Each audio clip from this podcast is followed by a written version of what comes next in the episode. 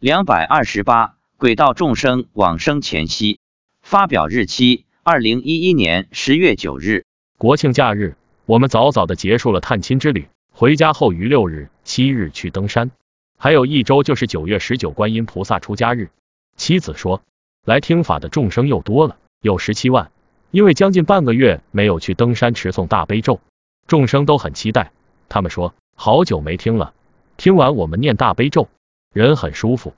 天空出现了五朵粉红色的莲花，接迎众生的一百朵莲花是白色的。妻子说，这五朵莲花是佛菩萨做的。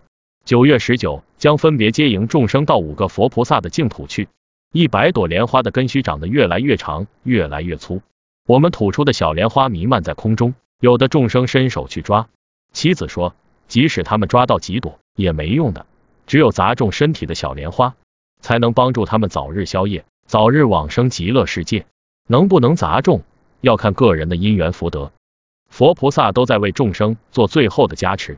观世音菩萨教了他一个手印，妻子说，这个手印可以把手上的光发送给众生。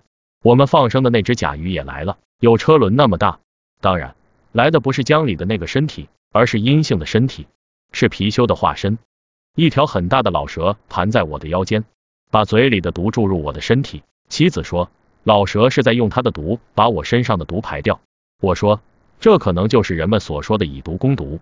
妻子说。老蛇的舌头很大，看上去像树杈。童女小红提着篮子，向众生撒着彩纸，彩纸发出金色的光芒。童男儿子为观世音菩萨撑着宝盖。